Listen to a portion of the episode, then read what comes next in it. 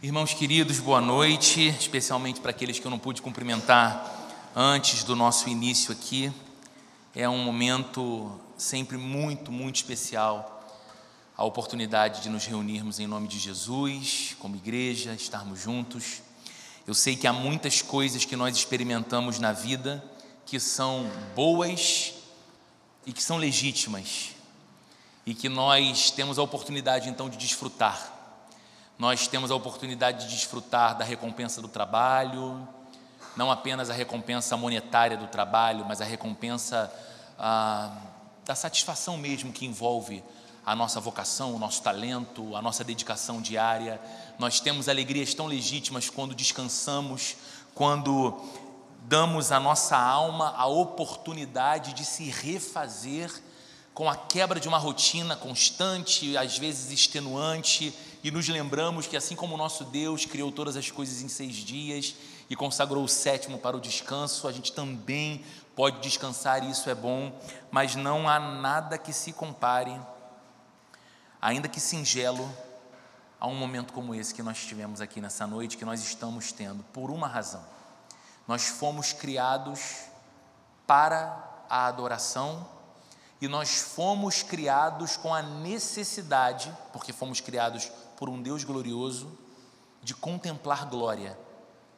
É por isso que muitas vezes a gente procura por glória no trabalho, a gente procura por glória no lazer, a gente procura pela glória nas nossas realizações humanas, porque nós somos seres necessitados, famintos de glória. E quando nos deparamos num ambiente como esse, singelo, cercados de outras pessoas que colocam o coração também diante do glorioso Deus, e cantamos aquilo que acabamos de cantar, que Deus é santo, significa que Deus é destacado, Ele não é constituído da mesma essência que nós, Ele está acima, Ele está além, que Ele é inigualável. E que Ele tem o poder de abrir os nossos olhos para nos fazer enxergar, a gente cantou aqui agora, aquilo que a cruz revela, a glória do amor de Deus. Que bom que nós podemos estar juntos nessa noite mais uma vez, e eu quero te convidar a abrir a sua Bíblia na carta de Paulo aos Romanos, no capítulo 4. Nós iniciamos o exame desse capítulo 4 na segunda-feira passada. Lemos até o verso 8, do verso 1 até o verso 8, e hoje nós vamos ler o restante do capítulo todo, do verso 9 até o verso 25. Eu peço que você acompanhe com sua Bíblia, se possível, que você mantenha a sua Bíblia aberta ou acesa no seu aplicativo eletrônico, ah, no seu dispositivo eletrônico, perdão, para que a gente possa acompanhar verso a verso o que esse texto nos ensina. Leia, por favor, atentamente comigo Romanos capítulo 4, a partir do verso 9. Palavras do apóstolo Paulo, a Bíblia diz assim: Destina-se esta felicidade apenas aos circuncisos ou também aos incircuncisos? Já dissemos que no caso de Abraão, a fé lhe foi creditada como justiça. Sob quais circunstâncias? Antes ou depois de ter sido circuncidado? Não foi depois, mas antes. Assim, ele recebeu a circuncisão como sinal, como selo da justiça que ele tinha pela fé, quando ainda não fora circuncidado. Portanto, ele é o pai de todos os que creem sem terem sido circuncidados, a fim de que a justiça fosse creditada também a eles. E é igualmente o pai dos circuncisos, que não somente são circuncisos, mas também andam nos passos da fé que teve nosso pai Abraão antes de passar pela circuncisão. Não foi mediante a lei que Abraão e a sua descendência receberam a promessa de que ele seria herdeiro do mundo, mas mediante a justiça que vem da fé. Pois se os que vivem pela lei são herdeiros, a fé não tem valor e a promessa é inútil, porque a lei produz a ira e onde não há lei, não há transgressão.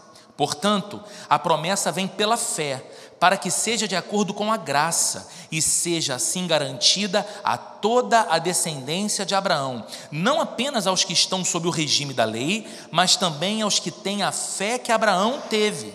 Ele é o Pai de todos nós. Como está escrito, eu o constituí pai de muitas nações.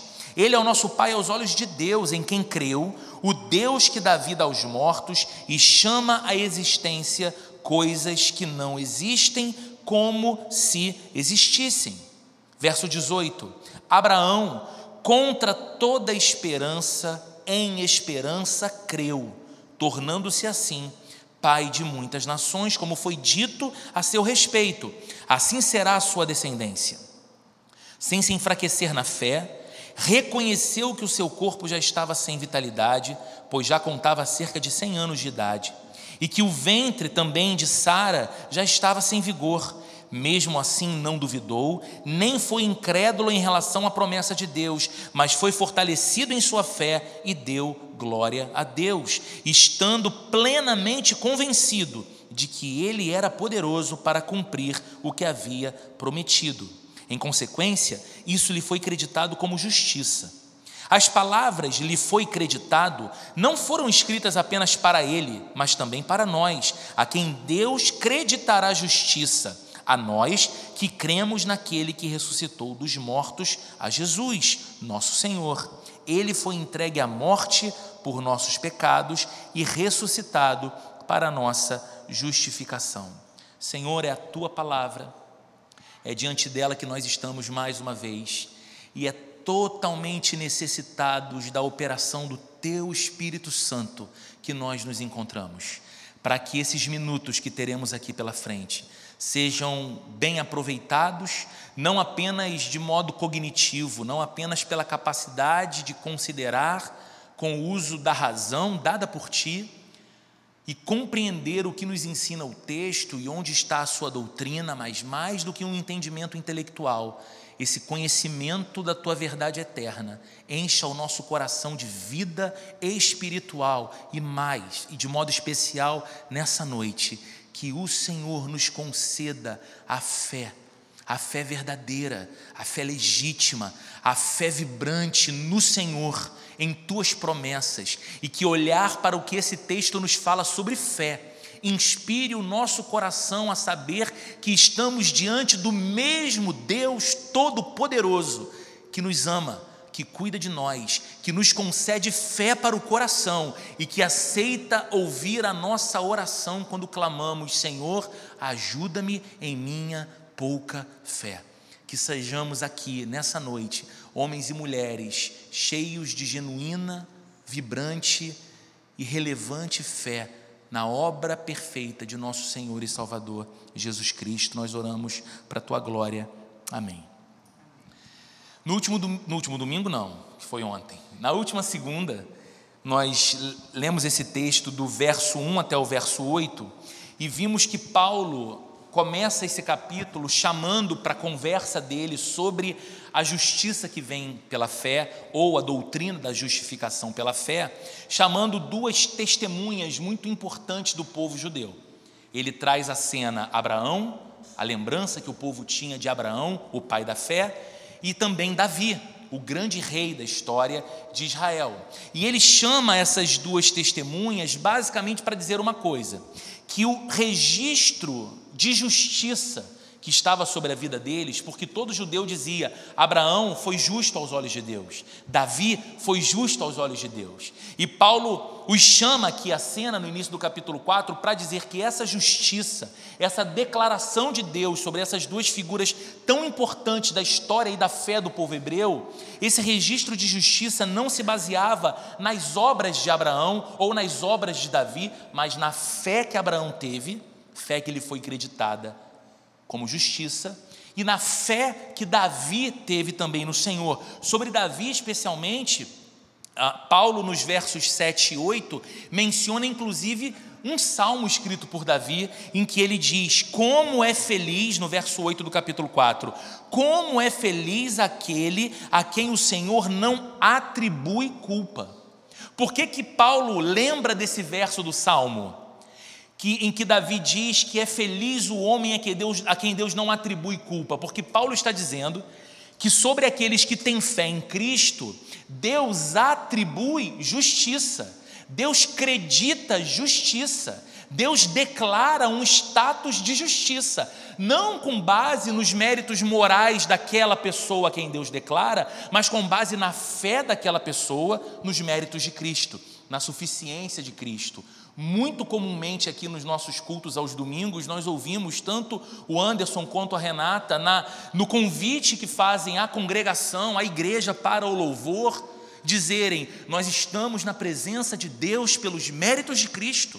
Nós nos apresentamos diante do Senhor pelos méritos de Cristo. O que é isso se não dizer, Senhor, eu não me apresento diante de Ti nessa manhã ou nessa noite, nesse culto, confiando no que eu tenho nas mãos ou no que eu trago em mim. Eu entro em Tua presença confiando naquele que abriu um novo e vivo caminho até o Senhor, o meu Salvador, Cristo Jesus. E agora Paulo vai voltar no restante do capítulo do verso 9 até o verso 25, Paulo vai voltar a se referir a, a Abraão para falar sobre salvação, para falar sobre circuncisão e para falar sobre a lei. Na verdade, Paulo vai usar o resto do capítulo para dizer o seguinte: é claro que Abraão foi salvo, Abraão é o pai da fé. Nós amamos e honramos o legado de Abraão, não é verdade? Paulo estava dizendo. Bem, mas em que se deu a salvação de Abraão? Será que foi porque ele era circuncidado? Porque Deus fez com ele uma aliança através da circuncisão? Será que, ela, será que era porque ele cumpriu a lei? Então, na sequência, nós vamos ver primeiro do verso 9 até o verso 12, Paulo falando sobre a circuncisão. Veja: Destina-se esta felicidade apenas aos circuncisos ou também aos incircuncisos? Já dissemos que no caso de Abraão, a fé lhe foi creditada como justiça. Ele está dizendo, não foi a circuncisão que foi creditada a Abraão como justiça, mas a fé. Sob quais circunstâncias? Antes ou depois de ter sido circuncidado? E Paulo responde: não foi depois, mas antes. Assim, ele, Abraão, recebeu a circuncisão como sinal, como selo da justiça que ele tinha pela fé quando ainda não fora circuncidado. Portanto, ele é o pai de todos os que creem, sem terem sido circuncidados, a fim de que a justiça fosse creditada também a eles, e é igualmente o pai dos circuncisos, que não somente são circuncisos, mas também andam nos passos da fé que teve nosso pai Abraão antes de passar pela circuncisão. Mais uma vez, Paulo falando de circuncisão. Por quê? Porque a circuncisão era para o judeu o símbolo cultural e religioso do seu pertencimento a Deus. O que te garantia que você pertencia a Deus, que você era parte do povo de Deus, era o fato de você ter a marca no seu corpo da circuncisão. Agora, e nós já vimos nos outros capítulos e nas outras segundas-feiras aqui, essa circuncisão poderia ser tomada como um motivo de vanglória no coração do judeu. Olha, eu tenho a circuncisão. É claro que Deus me ama, é claro que eu tenho uma aliança com Deus, é claro que eu estou salvo, por quê? Pelos méritos da minha circuncisão. E aí, Paulo está trazendo Abraão aqui, porque aqui está o caso de Abraão, o grande patriarca daquele povo que teve a justiça dele creditada quando ele ainda era incircunciso. E eu sei que às vezes a gente tem uma dificuldade de ler a Bíblia e tentar dimensionar o espaço de tempo, não é? Dos acontecimentos. Mas quando Deus aparece para Abraão pela primeira vez, Gênesis capítulo 12. Abraão, eu sou o Deus Todo-Poderoso, anda na minha presença, isso é perfeito. Sai da tua terra e da tua parentela, da casa do teu pai e vai para uma terra que eu vou te mostrar. É ali. Ali tem um encontro de Deus com Abraão. Em Gênesis 15, só três capítulos depois, Deus faz uma promessa a Abraão a de que ele, mesmo tendo 100 anos e a sua mulher sendo idosa e estéril, teriam um filho. E que ali Deus estaria iniciando uma geração bendita. Em ti, Abraão, serão benditas todas as famílias da terra.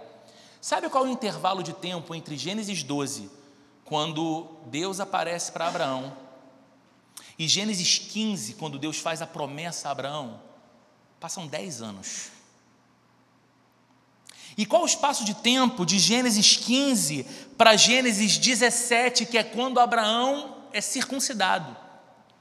É quando Deus diz que o selo da aliança que ele tinha com Abraão e que a partir de Abraão todo homem do seu povo de, deveria passar. Esse selo acontece em Gênesis 17, há um espaço de dois anos. Ou seja, Gênesis 15 diz que Deus fez uma promessa a Abraão, a de que ele seria pai de uma grande nação, de uma incontável multidão, e que a mulher dele engravidaria. Passam dois anos e nada tinha acontecido ainda. E depois desse tempo, é que Deus aparece a Abraão novamente, faz com ele uma aliança, a aliança da circuncisão. Só que lá em Gênesis 15 a Bíblia diz que quando Deus promete, Abraão creu. E isso foi creditado a Abraão como justiça, Gênesis 15, verso 6.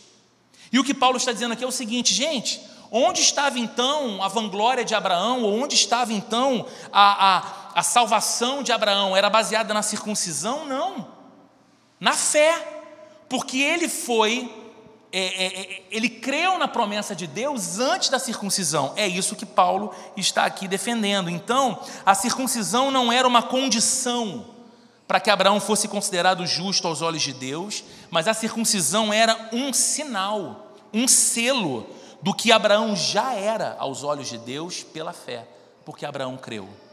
E a fé de Abraão foi suficiente para que ele fosse creditado como justo, considerado justo aos olhos de Deus.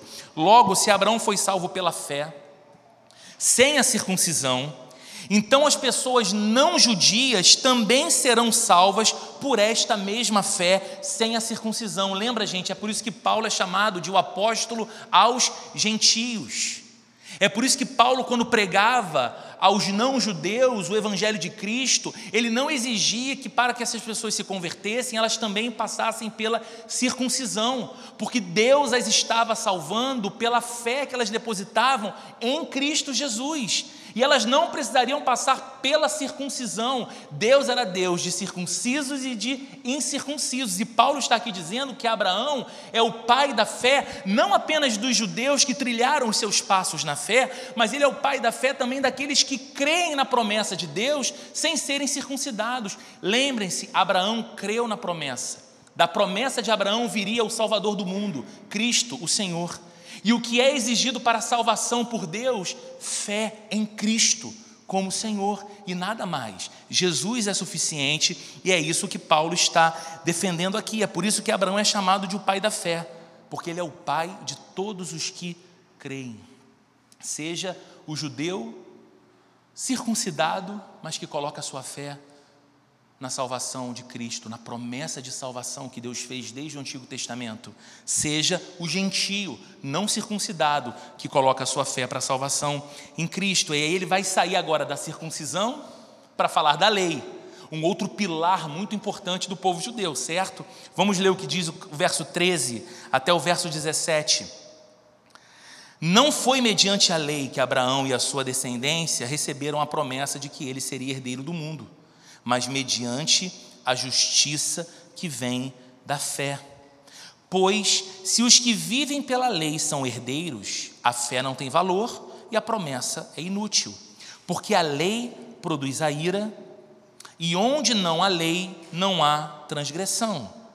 Portanto, a promessa vem pela fé para que seja de acordo com a graça e seja assim garantida a toda a descendência de Abraão, não apenas aos que estão sob o regime da lei, mas também aos que têm a fé que Abraão teve. Ele é o pai de todos nós, como está escrito: Eu o constituí pai de muitas nações. Ele é o nosso pai aos olhos de Deus, em quem creu o Deus que dá vida aos mortos e chama à existência coisas que não existem como se existissem. Gente, parece tão básico o que Paulo fala aqui. Sabe o que, que Paulo está dizendo? Deus não declarou Abraão justo com base na lei, ou com base na obediência à lei. Sabe por quê? Porque Deus deu a lei ao povo 500 anos depois de Abraão. Moisés recebe a lei de Deus 500 anos depois que Abraão já tinha vivido e sido salvo. Logo, ele não podia ter obedecido à lei, ela simplesmente não existia. Deus não havia declarado a sua lei, então, como Abraão foi salvo? Esse é o ponto aqui de Paulo, para mostrar tanto ao religioso como ao não religioso, tanto ao judeu como ao gentio, que a salvação é pela fé, por causa da graça de Deus. Ele foi salvo pela confiança, pela fé na promessa de Deus. Deus fez uma promessa a esse homem e ele creu. Não foi por causa da obediência à lei. Embora Abraão tenha andado nos caminhos do Senhor, mas não havia lei para ele quebrar, para ele transgredir.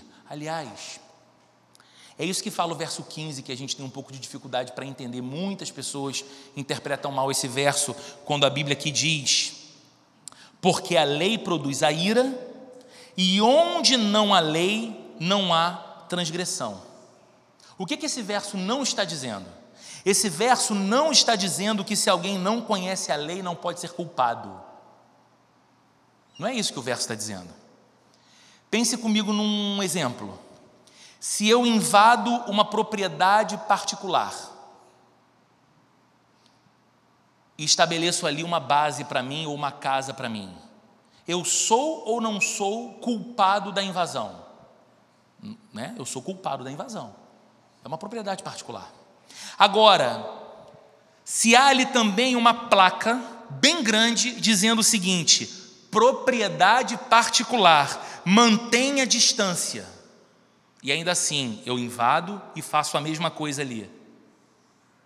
Eu não apenas sou culpado da invasão, como eu também sou um transgressor. Há uma placa sinalizadora bem grande dizendo que não pode existir equívoco. Aquilo ali não é uma terra de ninguém, aquilo ali pertence a alguém. E alguém que, que é dono daquela terra disse: mantenha distância daqui. E ainda assim, lendo a placa, eu invado. Eu não sou apenas culpado da invasão, eu sou também um transgressor que desconsiderou a lei. E é isso que Paulo está dizendo aqui. Ele está dizendo que conhecer a lei de Deus de alguma forma nos torna duplamente culpados: culpados de não cumpri-la e culpado de transgredir o que a lei diz, porque a conhecemos.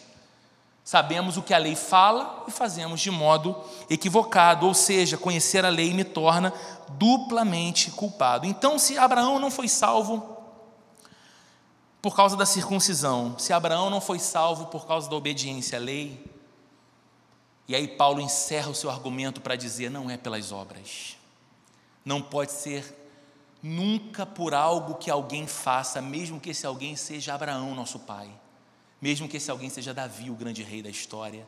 Como que é essa salvação? Paulo está defendendo, é somente pela fé. E se Abraão é então um estudo de caso da fé, olhando para ele, como a gente pode responder a seguinte pergunta: o que significa então crer em Deus? Tem até louvor que diz e que pede a Deus, eu não vou lembrar direito agora a letra, nem a melodia, mas hoje de tarde eu estava lembrando, eu sei que tem algum lugar numa gaveta na minha memória um louvor que fala sobre a fé de Abraão. Eu quero uma fé igual à fé de Abraão. Se a Bíblia exalta a fé de Abraão, se a Bíblia diz que foi a fé de Abraão na promessa que Deus fez a ele, aquilo que foi creditado a ele como justiça, o que significa ter fé em Deus ou acreditar ou crer em Deus a partir de Abraão, olhando para ele? Eu quero te convidar a ler o restante do texto comigo. Abraão, olha, verso 18 até o verso 22 de Romanos 4 diz assim. E eu amo como começa o verso 18, porque ele diz assim: Abraão, contra toda esperança, em esperança creu. Você consegue perceber o jogo de palavras que Paulo faz aqui?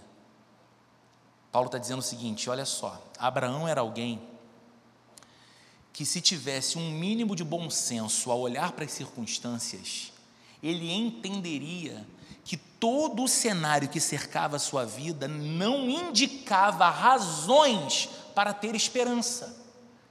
E ele está dizendo: Abraão contra toda esperança, em esperança, creu. Mesmo quando tudo convidava o coração dele a não ter esperança, ele teimou em ter esperança e teve fé, creu. Continua o texto: tornando-se assim pai de muitas nações, como foi dito a seu respeito, assim será a sua descendência. É o que Deus fala para Abraão em Gênesis 15, verso 5.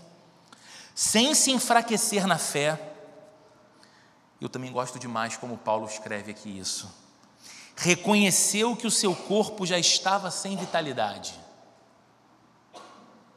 Você imagina o impacto, né? o choque da realidade.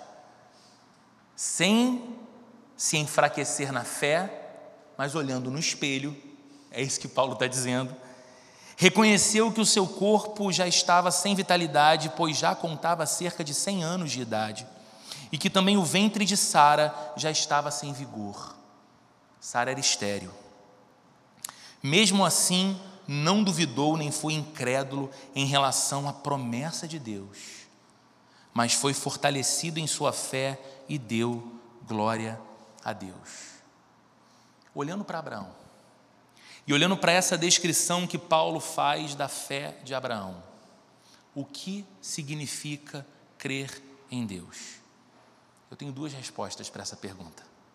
Primeiro, Crer em Deus significa saber que a realidade é maior do que o modo como nos sentimos ou como as coisas parecem ser. Eu vou repetir. Crer em Deus significa saber que a realidade última é maior do que o modo como nos sentimos e maior do que como as coisas parecem ser. Fé não é o oposto de razão. Muita gente pensa que ou você tem fé e não racionaliza as coisas, ou você tem razão e não dá para ter fé. Algumas igrejas ou alguns cultos parecem quase convidar as pessoas a deixarem o cérebro no porta-luva do carro ou na mesa de casa, porque você não pode participar daquela reunião com as suas categorias mentais, com as suas faculdades mentais. Você não pode pensar, você só pode sentir como se a razão fosse uma inimiga da fé. Mas não, a fé não é o oposto de razão, mas às vezes, não raro, fé é o oposto de sentimentos e é o oposto de aparências. Fé indica outra coisa. O sentimento mais natural fala uma coisa. As aparências quase que te convencem de uma coisa, mas a fé diz outra. No entanto, ela não é irracional. Abraão olhou para o seu próprio corpo, e olhar para o seu próprio corpo pareceu desesperador para Abraão. Seu corpo, como diz o texto, já sem vitalidade. É uma confissão dos efeitos danosos do tempo sobre si. Mas ele não foi guiado pelas aparências. Olha que interessante. Ele não negou a realidade. A realidade era de um corpo que se fosse a razão última da segurança de Abraão, ele não teria segurança nenhuma. Mas ele não foi guiado pelas aparências. A fé, queridos, não é um simples otimismo com relação à vida em geral. A fé também não é uma espécie de confiança no próprio eu, ou fé no próprio eu. Imagine, Abraão não tinha motivos para ser otimista olhando para si. Abraão não tinha motivos para ser otimista confiando em si mesmo diante da promessa de Deus: olha, Sara vai engravidar. Ele olhava as limitações do tempo, ele dizia: como vai ser isso? Aliás, é uma pergunta que ele faz a Deus. Quando Deus aparece a ele e faz a promessa, ele diz: Como se dará isso, Senhor? Visto que eu já tenho 100 anos e Sara, minha mulher, além de idosa, não pode engravidar. Então Abraão não tinha como crer nele, no seu desempenho ou no desempenho de Sara. Fé é continuar alguma coisa a despeito da nossa fraqueza e apesar das nossas percepções. Abraão nos ensina fé, fé em Deus através disso. nós podemos continuar com algo que Deus colocou em nossas vidas, ou em nossas mãos, ou em nosso caminho, mesmo quando as circunstâncias parecem altamente hostis e improváveis. Deus é o Deus que usa as pessoas improváveis e as coisas improváveis para realizar para a glória dele, inclusive grandes coisas. E aqui está uma das grandes coisas da história. Deus estava prometendo que o Salvador do mundo viria de uma linhagem que teria começado com um casal idoso cuja mulher não podia engravidar. Humanamente isso é impossível, não faz sentido. E as circunstâncias temporais da vida de Abraão o faziam pensar que isso não era lógico de forma alguma, apesar de tudo, contra a esperança, em esperança, ele creu. Queridos, fé significa que eu posso continuar alguma coisa a despeito da minha fraqueza e apesar das minhas percepções. E Deus, de tempos em tempos, nos ensina isso. Que o limite das nossas impossibilidades geralmente é o ponto de começo da ação do Deus dos impossíveis. A história bíblica está cheia de testemunhos a esse respeito. A igreja de Cristo está cheia de testemunhos na história a esse respeito. Daqui a gente não passa, daqui a gente não avança, aqui não há mais o que fazer. Então o povo de Deus clama ao Deus dos impossíveis, crendo em seu eterno poder. E o Senhor realiza grandes coisas. Lembra do povo hebreu fugindo da escravidão do Egito? Eles estavam fazendo aquilo que Deus havia mandado. Moisés era um líder guiando uma multidão escrava rumo à libertação, correndo da fúria do exército de Faraó que vinha por trás persegui-los. E eles fogem enquanto conseguem, até que eles chegam num limite. Qual era o limite? Mar, água diante deles, não tinha como continuar o caminho, mas também não tinha como recuar, porque todo o exército de Faraó estava atrás. E Moisés então faz o quê? Ele clama a Deus. E Deus responde a Moisés como? Por que você clama a mim, Moisés? Toque nas águas e diga ao povo que marche. O resto é a história de um milagre impressionante, porque o povo de Deus atravessou com os pés secos e chegou do outro lado. E o exército de Faraó foi afundado naquela água. Deus é o Deus que não precisa das circunstâncias que as aparências indicam para nós para fazer alguma coisa, mas há um segundo sentido. O que significa crer em Deus olhando para Abraão? Crer em Deus significa concentrar-se nos fatos acerca de Deus, mais do que nos fatos acerca de nós mesmos. Crer em Deus, como Abraão creu, significa se concentrar mais em quem Deus é e o que Deus faz, do que quem eu sou e o que posso fazer. Olha o que diz os versos 20 e 21. Mesmo assim, não duvidou nem foi incrédulo em relação à promessa de Deus, mas foi fortalecido em sua fé e deu glória a Deus, estando plenamente convencido Gente, convencimento tem a ver com o uso da razão. Estando plenamente convencido de que Ele, Deus, era poderoso para cumprir o que havia prometido. Sabe o que esse, esses dois versículos nos mostram? Eles nos mostram que a fé não é a ausência de raciocínio, mas sim a profunda insistência em agir a partir de uma reflexão calculada em vez de uma reação às circunstâncias. O que que Abraão fez? O texto diz: ele não foi incrédulo com relação à promessa, mas ele estava plenamente convencido de que Deus era poderoso para realizar o que cumpriu. A promessa em si era maravilhosa e assombrosa. A circunstância ou as condições de Abraão e de Sara eram certamente desanimadoras. E Abraão não olhou para o que ele tinha, para quem ele era ou para quem Sara era e o que ela tinha. Abraão olhou para quem era o Deus que estava fazendo a promessa. Usou então a sua razão para pensar: esse Deus que promete algo humanamente inviável é todo poderoso para cumprir aquilo que está prometendo. O que Abraão fez, gente? Ele ponderou e ele considerou o poder de Deus. Eu imagino Abraão talvez pensando da seguinte forma: Deus colocou o sol, a lua e as estrelas exatamente onde estão. Abraão era um homem do seu tempo.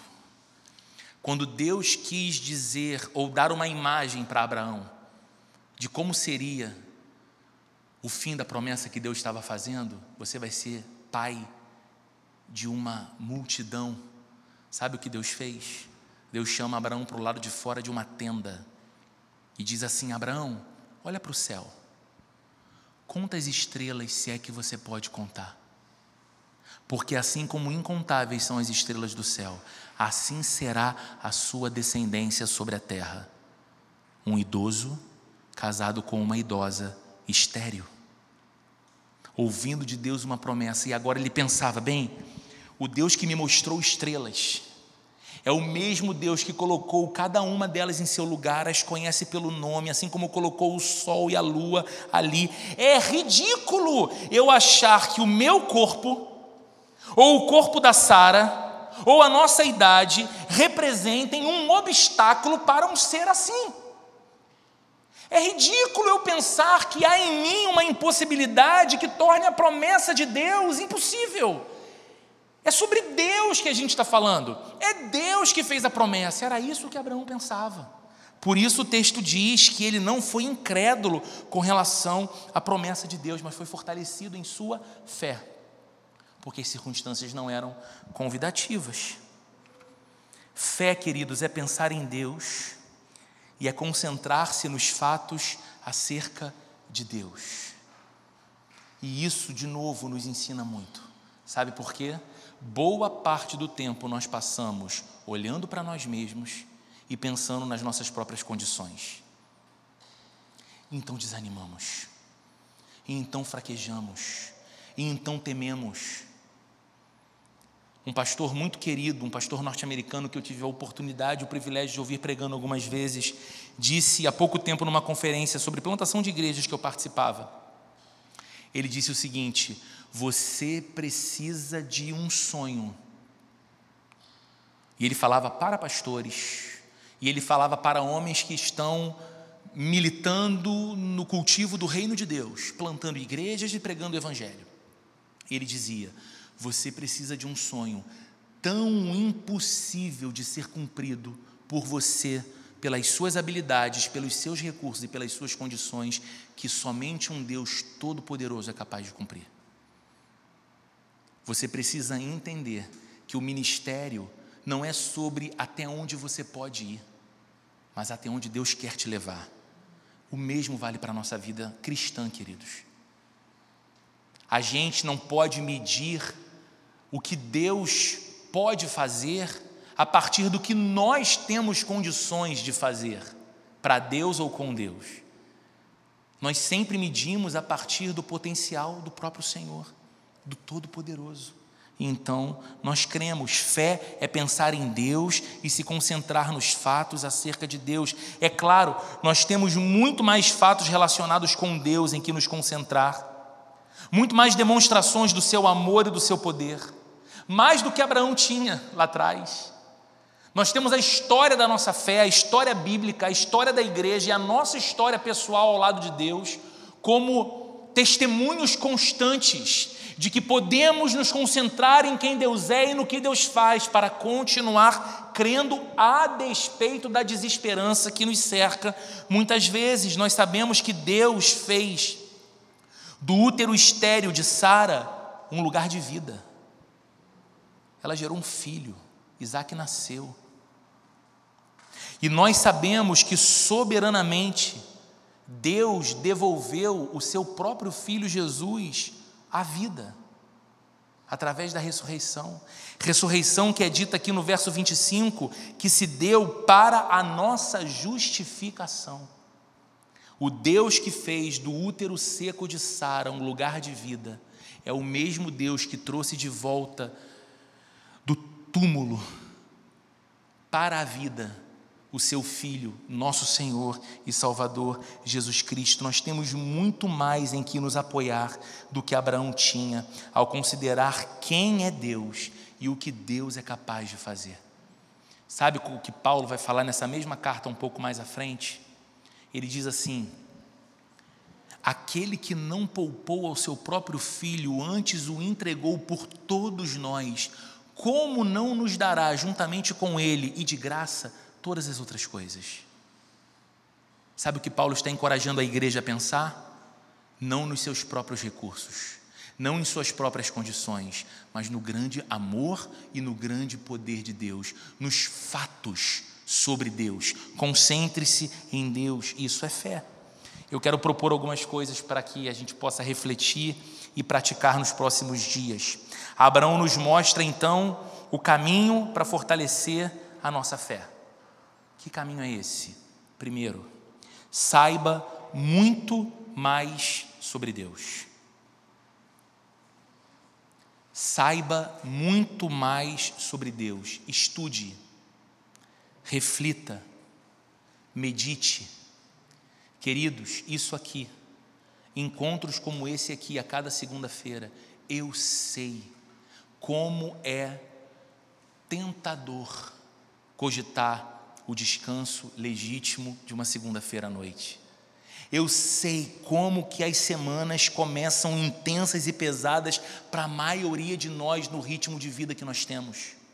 Eu sei quanto que algumas reuniões ou alguns compromissos, ou algumas demandas, seja da casa, seja do trabalho, nos roubam tanto o vigor que às vezes no final de uma segunda-feira é como se já fosse sexta-feira e a gente só quer recarregar a bateria, dar um susto no cérebro, deitar numa cama, comer alguma coisa gostosa e descansar o quanto antes. São muitas as coisas que nos levam a pensar que talvez façamos uma escolha melhor do que, por exemplo, estar numa segunda-feira à noite na igreja para compreender um texto bíblico verso por verso. Gente, Romanos tem 16 capítulos. O pastor está terminando o capítulo 4 ainda. Começou esse negócio na primeira segunda-feira de abril, a gente já vai chegar em julho. Quando que a gente vai chegar no capítulo 16? Pai Celestial, o projeto é cobrir todas as cartas de Paulo. Isso acaba antes da volta de Cristo? Eu não sei. O que eu sei é que passo a passo a gente vai se desenvolvendo, estudando a palavra de Deus, refletindo na palavra de Deus e meditando sobre a palavra de Deus, e assim, queridos, nós vamos dando ao nosso próprio coração mais sobre Deus. Abraão conseguiu vencer o seu senso de fraqueza, deduzindo coisas com base no que ele sabia sobre Deus. E eu e você precisamos fazer a mesma coisa, sabe por quê? O tempo todo você vai se deparar com seu senso real de fraqueza. Deus, eu não consigo ir além. Deus, isso parece mais forte do que eu. Deus, isso tem um poder explosivo sobre a minha alma. Deus, eu não vou aguentar. Porque nós olhamos muito para nós.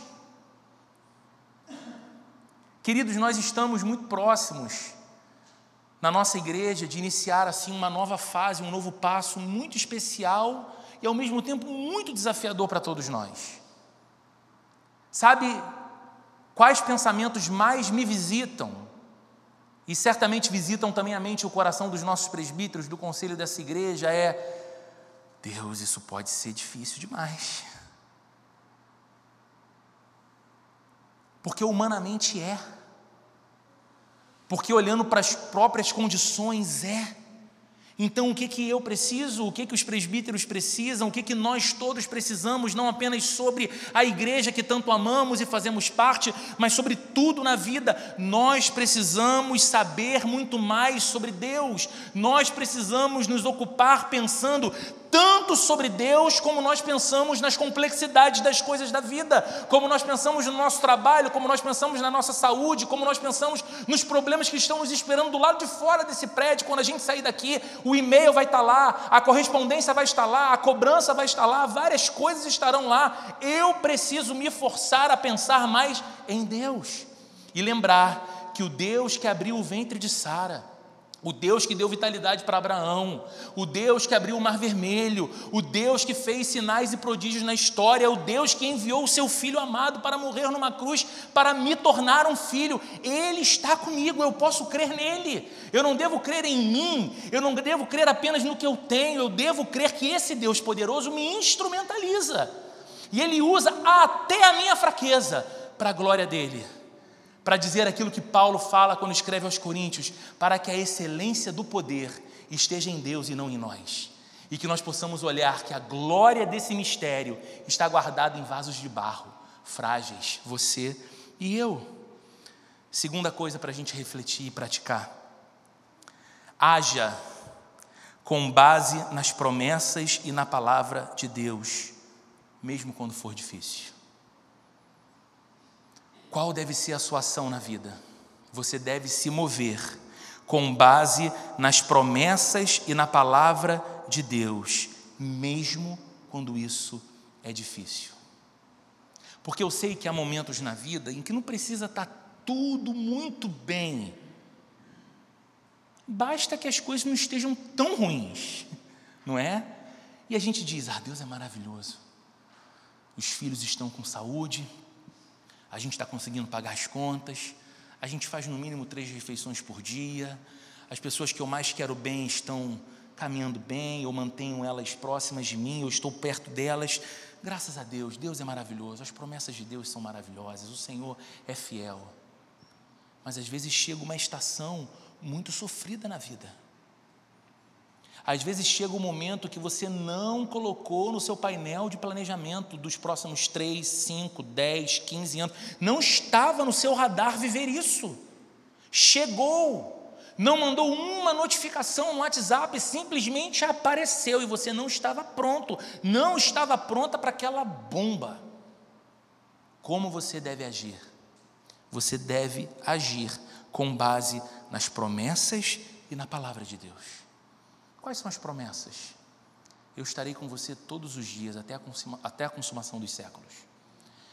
Eu preciso lembrar, como diz o Senhor através do profeta, mesmo que uma mãe viesse do seu filho se esquecer, ainda assim não haveria eu de me esquecer de ti. Eu preciso lembrar que podem os amigos que eu mais confiava, as pessoas que eu mais reputava, darem as costas para mim, o Senhor é comigo. Eu posso crer na promessa revelada a Isaías que diz: Não tenha medo, pois eu estou contigo. Quando você passar pelo fogo, a chama não arderá em você. Quando você passar pelas águas, elas não te submergirão. Eu estou com você. E é nessa hora da tensão que a gente precisa crer na companhia do Senhor e na promessa e na palavra do Senhor. Fé é viver considerando que essas promessas são verdadeiras. O Deus que prometeu não mente. O Deus que prometeu me amar não vai deixar de me amar. O Deus que prometeu que cada fio de cabelo da minha cabeça está contado, não mentiu quando disse isso. Ele conhece a minha vida ele é como eu amo na letra de uma canção do Estênio Márcios. Se você tiver a curiosidade de procurar depois lá no seu tocador de música, hoje em dia é assim, né? A gente procura no Apple Music, no Spotify, no Deezer, procure lá uma música chamada O, Tapa, o Tapeceiro, do Estênio Márcios. Linda, poesia linda. Num trecho da música, ele diz: Deus é aquele que sabe o fim desde o começo. Ele tem os meus dias escritos, Ele sabe tudo a meu respeito. E eu vou confiar nesse Deus. E não se esqueça, encerrando, a fé de Abraão estava na promessa de um descendente. Não era só Isaac, mas era que Deus, através do nascimento daquela criança, geraria toda uma descendência, de onde viria o Salvador do mundo. Em que Abraão creu? Abraão creu que Deus daria a ele um descendente, a promessa de um descendente. E qual é a nossa fé? A nossa fé está no que Deus diz que um desses descendentes de Abraão, o maior e mais especial de todos, fez. A nossa fé está na obra que Cristo Jesus realizou. Essa é a promessa que deve definir a nossa realidade e moldar a nossa vida. É por isso que Paulo encerra o capítulo 4 dessa maneira, como nós vamos ler, do verso 23 até o verso 25. Veja em sua Bíblia.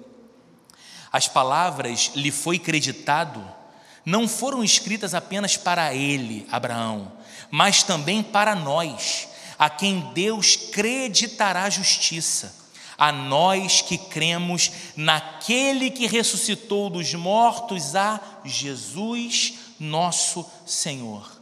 Ele, Jesus, nosso Senhor, o maior de todos os descendentes de Abraão, que creu na promessa, ele foi entregue à morte por nossos pecados e ressuscitado para a nossa justificação. Jesus o Evangelho de Jesus, a obra de Jesus, a cruz de Jesus. Nós podemos crer, irmãos, porque crer em Deus não significa um salto no escuro, não significa se jogar no vazio, não significa suspender a sua consciência da realidade de uma vida difícil ou como equivocadamente acusavam alguns detratores do cristianismo, a fé não é o ópio, o entorpecente do povo, nem uma muleta dos fracos. A fé é a certeza que nós temos de que o Deus que nos chamou à vida e à sua família pela obra bendita do seu filho tem poder para cumprir tudo o que prometeu a nós, cuidar de nós e nos conduzir até o outro lado da eternidade para vivermos para sempre ao lado dele. Enquanto esse dia não chega, nós podemos crer que o Senhor é por nós, como foi com Abraão, como foi com cada homem e mulher que recebeu dele a promessa. Amém? Vamos orar. Senhor, bendizemos o teu nome e oramos aqui com fé não porque temos uma grande fé, não porque somos pessoas capazes de acreditar constantemente ou nunca duvidar. Mesmo Abraão, que a Bíblia chama de pai da fé, também duvidou, mentiu para encobrir sua esposa, tentou criar um atalho para o cumprimento da tua promessa de que ele teria um filho, falhou assim como nós falhamos mas o que o texto nos diz é que ele não foi incrédulo com relação à promessa. Pelo contrário, ele era fortalecido em sua fé todas as vezes que ele via que não havia nele mesmo condições de cumprir o que era esperado. Assim somos nós, Senhor. Homens e mulheres que falham, homens e mulheres que duvidam, homens e mulheres que fraquejam.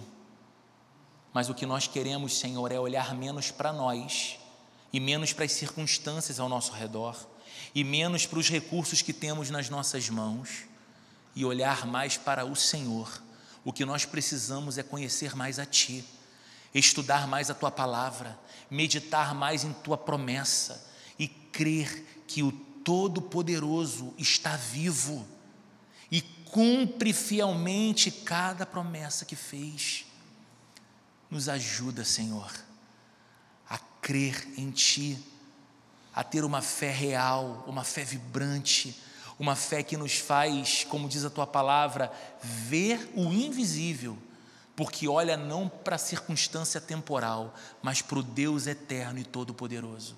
Em nome de Jesus, Senhor, faz nosso coração ainda nessa semana provar de um aumento da fé, para que possamos crer e ver as maravilhas que crer em Ti produz em nós, na nossa casa, na nossa realidade. Em nome de Jesus. Amém e amém.